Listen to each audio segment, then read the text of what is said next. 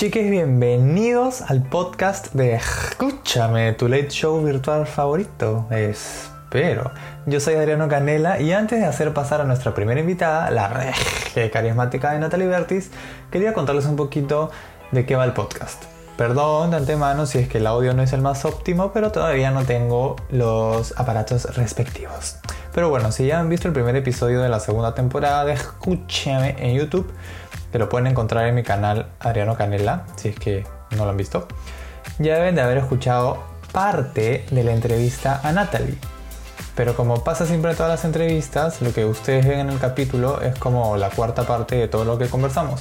Y en realidad hablamos de cosas súper chéveres, interesantes, divertidas y sonsonazas también, que terminan quedando fuera del show, pero que aquí ya han encontrado su lugar en el mundo podcastero.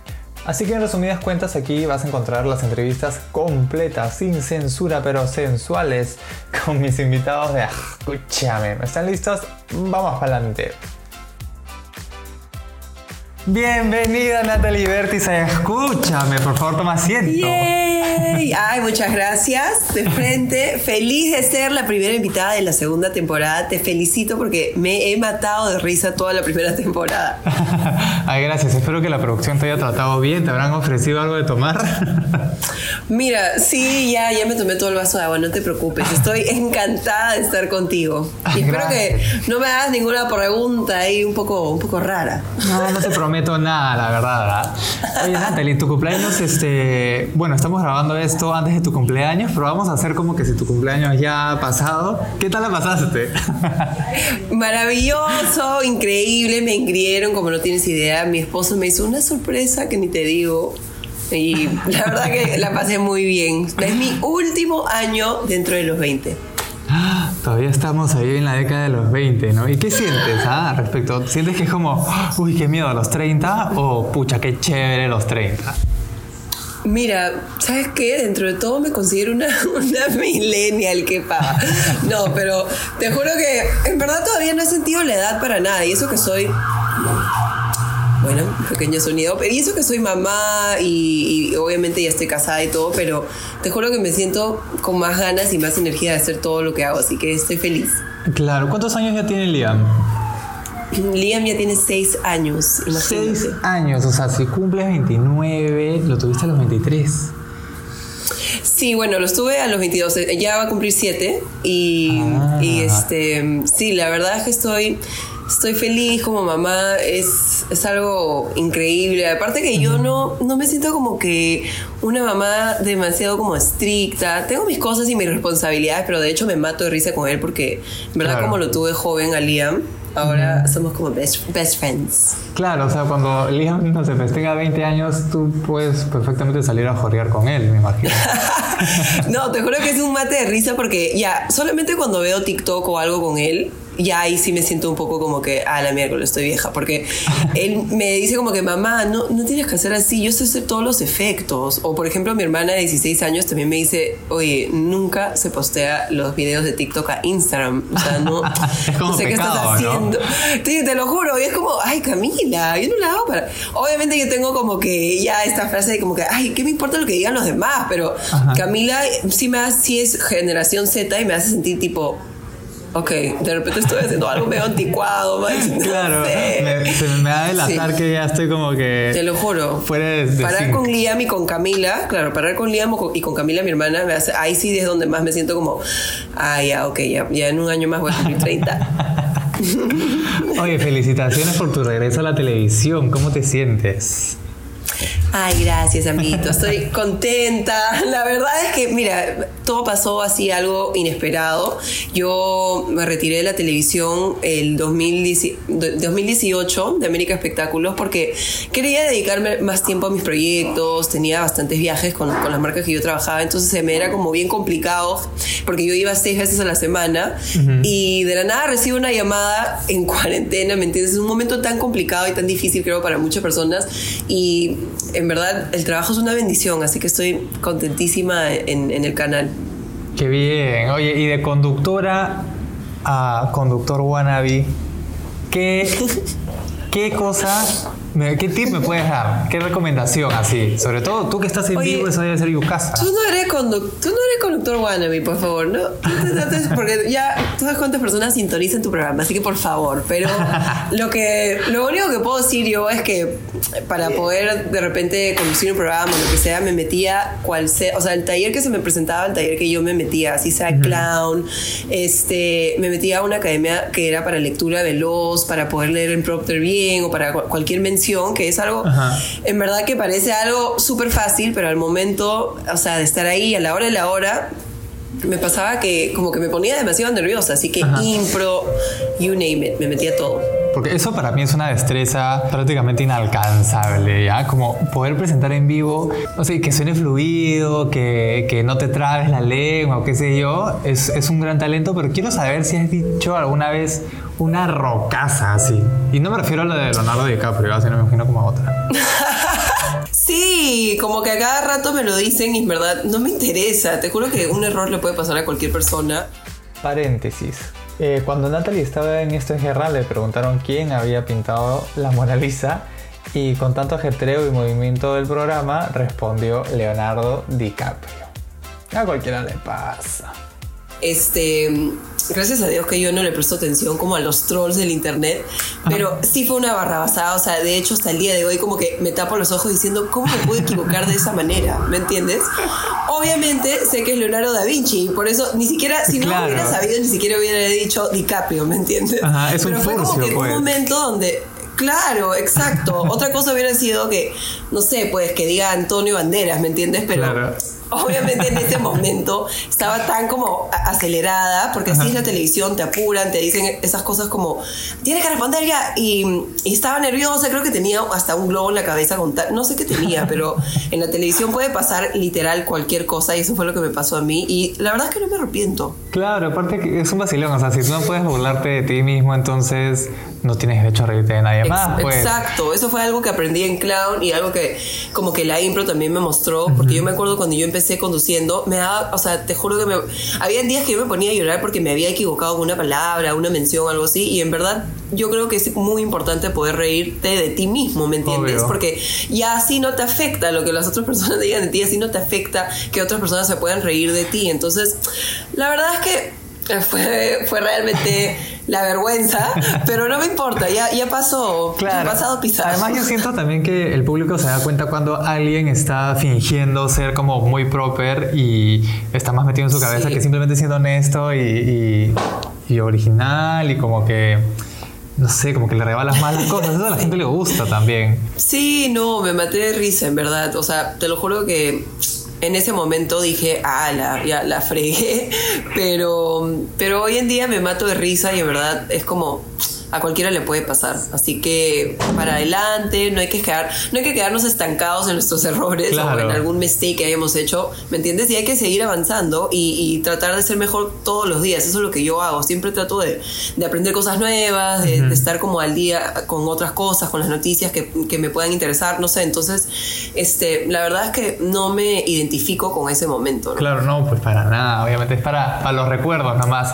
Oye, tú que tienes un montón de Para los fans. recuerdos. ¿Qué se siente que, que te amen tanto tus fans? Ay, no, oye, tú, la verdad que no, para nada. Este, yo la verdad es que siento bastante felicidad más que nada y agradecimiento porque creo que por ellos he podido hacer muchas cosas, he podido viajar con, con marcas que han apostado por, por que yo sea imagen de, de la marca, ¿no? O de cualquier otra experiencia que yo he podido tener. Es gracias a ellos y que finalmente les gusta no solamente mi contenido, Claro. porque creo que hay momentos que de repente alguien puede tomar su contenido muy en serio y, y de repente estar posando todo el rato, cuando yo creo que las personas también disfrutan un poco de verte como eres realmente y a veces tal cual, ¿no? Entonces, este...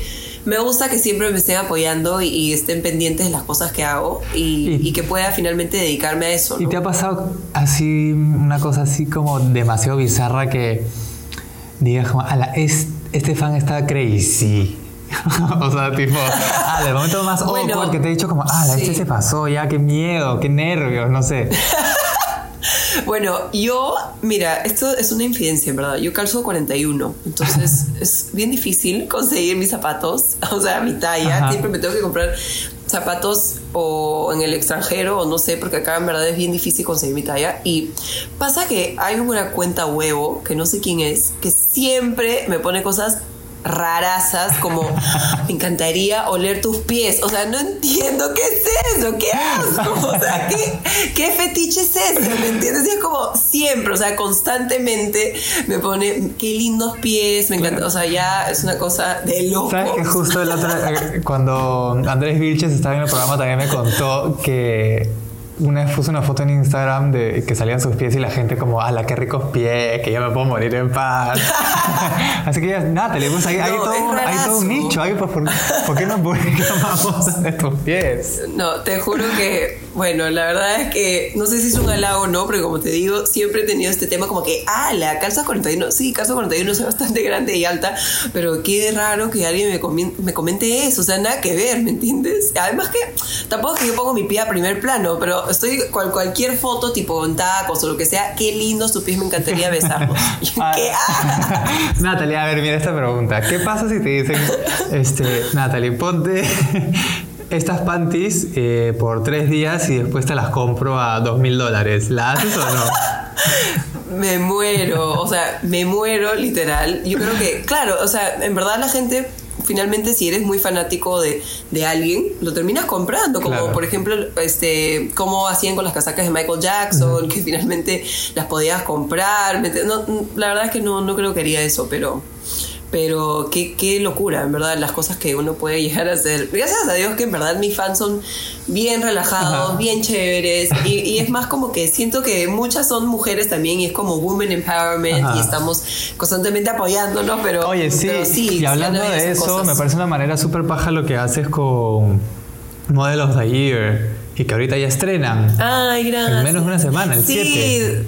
Así es, ya el 7 van a poder ver finalmente el primer capítulo del reality que grabamos, que como tú comprenderás, amigo, hay que salir adelante con lo digital, sobre todo porque yo era siempre presencial, o sea, Claro. iba a diferentes ciudades del país y en, en búsqueda del- de, la nueva generación de modelos y eh, este año todo cambió. Se puso bella.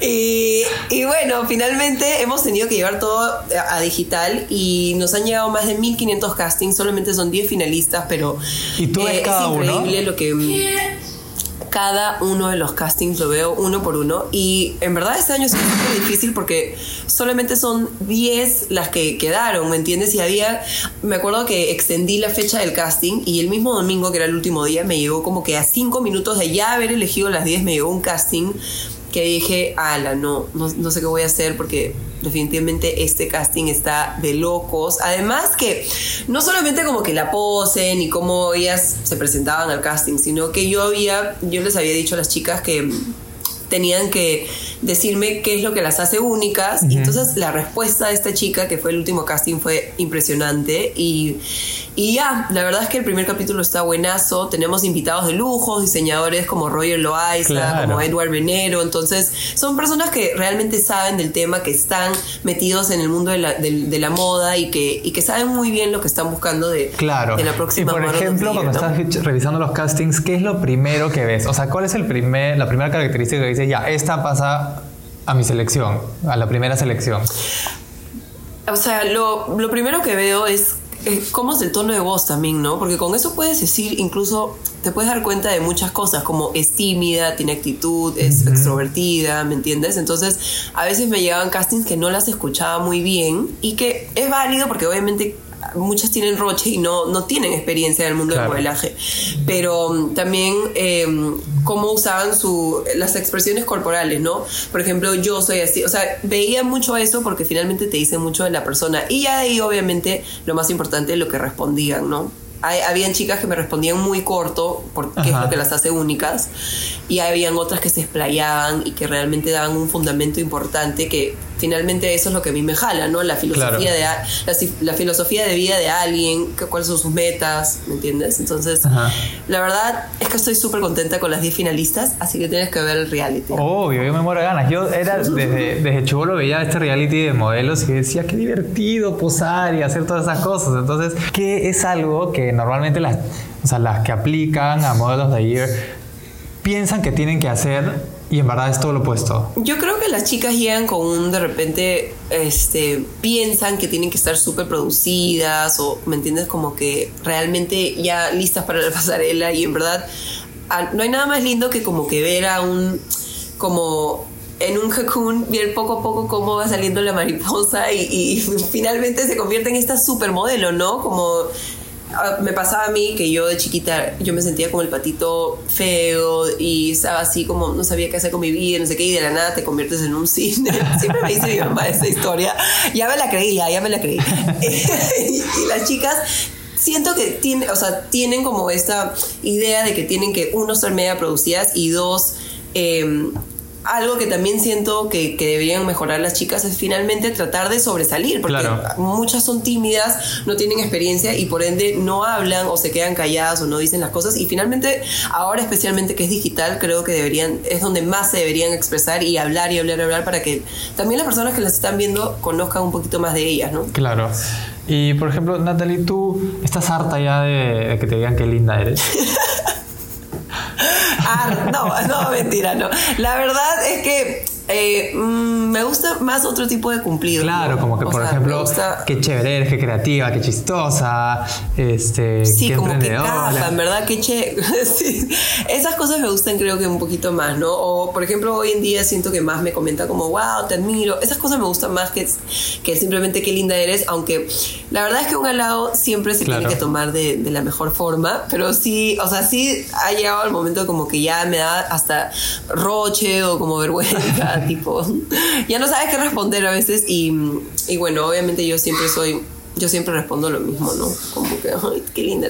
He tenido mis momentos de, de, modelo hasta que me di cuenta que era, no, era, no llegaba al alto del límite y dije, ay, no tengo futuro, entonces mejor me dedico a otra cosa. Pero, por ejemplo, he pasado comerciales, eh, casting de comerciales que me han hecho hacer cosas que yo decía, ¿qué estoy haciendo? Y me da vergüenza. Por ejemplo, un casting este, de pronto llego y a mí me dan roche, ya los casi para comerciales, sobre todo. Este, decían, a ver, pues. La típica este, que bailas. Bueno hubiera, bueno, bueno hubiera sido. Me hicieron hacer, a ver, puedes este, hacer como suricato. Y yo, ¿qué? ¿Qué? como que como suricato. Tenía como que levantarme así, mover y bajar y después, puedes hacer como, como gaviota. Y yo, ¿qué? Me pusieron un, ah, como un sillón y tuve que como que volar y vas así y todo. Oye, me encanta. Yo la verdad es que me he quedado en la época donde, a ver, baila como que si estás disfrutando, ¿no? Así. Ajá.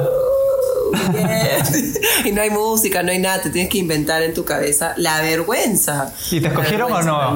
No he hecho tantos comerciales antes de, de ser mediática, digamos, o de ser una figura pública, pero pero sí me acuerdo que hace tiempo hice algún comercial donde sí tenía que haber estado bailando y, sí me eligieron. Creo que me vieron un poco fiestera. ah, ¿eres, ¿eras este mega todo o no? no, nunca, nunca tanto. Mm. Pero sí me gusta, me gusta, me gusta divertirme. Hay que, hay que divertirse, ¿sí, no? Y nunca perder el espíritu. Mira, vamos a hacer ahora un jueguito de complete el espacio en blanco, ya. Fill the blanks. A ver. Cuando me borracho, yo, blank. Mm, me pongo cariñosa. Ah, eso es bueno saber. apunta, mi amor, apunta, Jaco. Ahora hablando de Jaco, la siguiente. Jaco, preparó el almuerzo, pero cuando lo probé. Un poco muy ácido. Bueno, a él le encanta el ácido, ¿verdad? Le encanta el limón, le encanta el ají. La verdad es que cuando ha preparado algo, me gusta, pero él le gusta como que él no es de usar pocos ingredientes, él le encanta, si son tres limones, se le pone 20, si son ají, le pone 10 cucharadas, así que... Liam, te he dicho mil veces que dejes de... Jugar videojuegos, todo el santo día con el Fortnite, Dios mío. Pero en eso sí soy pesada, soy una mamá que realmente le pone límites a los videojuegos y solamente puede jugar fin de semana.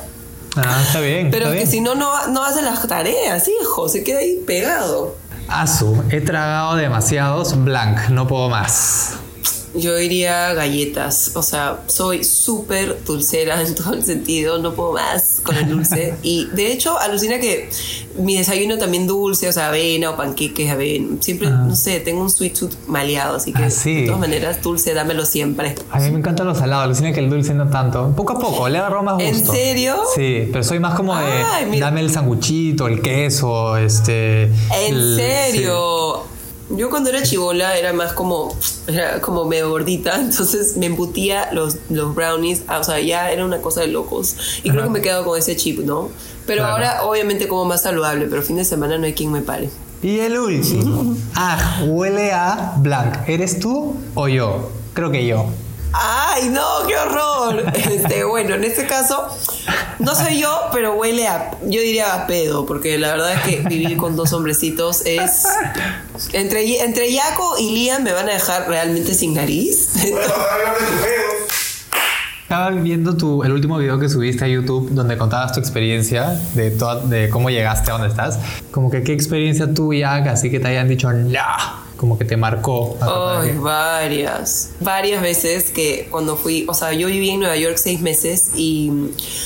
En esa época ni siquiera era como deportista, ahora sí me considero que entreno y todo y, y cuido mucho lo- o sea, mi alimentación y todo, pero en ese momento que tenía creo que 19, 20 años, eh, muchas veces me dijeron que no por mi talla, por cómo, o sea, yo no era, ahora en Perú las personas me, o sea, me dicen acá siempre que, que qué flaca soy y no sé qué y no sé cuántos, pero allá me decían como, mm, o sea, no era talla cero, ¿me entiendes? Entonces, en varios momentos me dijeron que no, incluso de repente acá también, cuando, no sé, en algún concurso que quise ingresar, no sé. Entonces, este, para mí es muy importante eso porque finalmente una decisión o, o el veredicto de alguien no puede definir finalmente tu futuro, ¿no? Lo que tú quieras hacer con tu vida. Eh, y bueno, yo creo que fui encontrando mi camino poco a poco y me dediqué a lo que más me gusta, me dediqué a buscar otros, otros este, caminos de repente donde sí me dijeran un sí y cuando más me, ya iba como agarrando más confianza en mí misma y más cosas me iban saliendo, más proyectos, así que como te digo y como lo dije en el video, no por, y lo digo siempre, ¿no? Especialmente ahora que han, han habido 1500 chicas en el casting y Ajá. obviamente solo pude esco- escoger a 10. Eso Claro. no significa que realmente Eso te iba, esas eso te iba a preguntar, tipo, Claro. ¿qué se siente ahora tú decirle que no a 1490 Es horrible. chicas?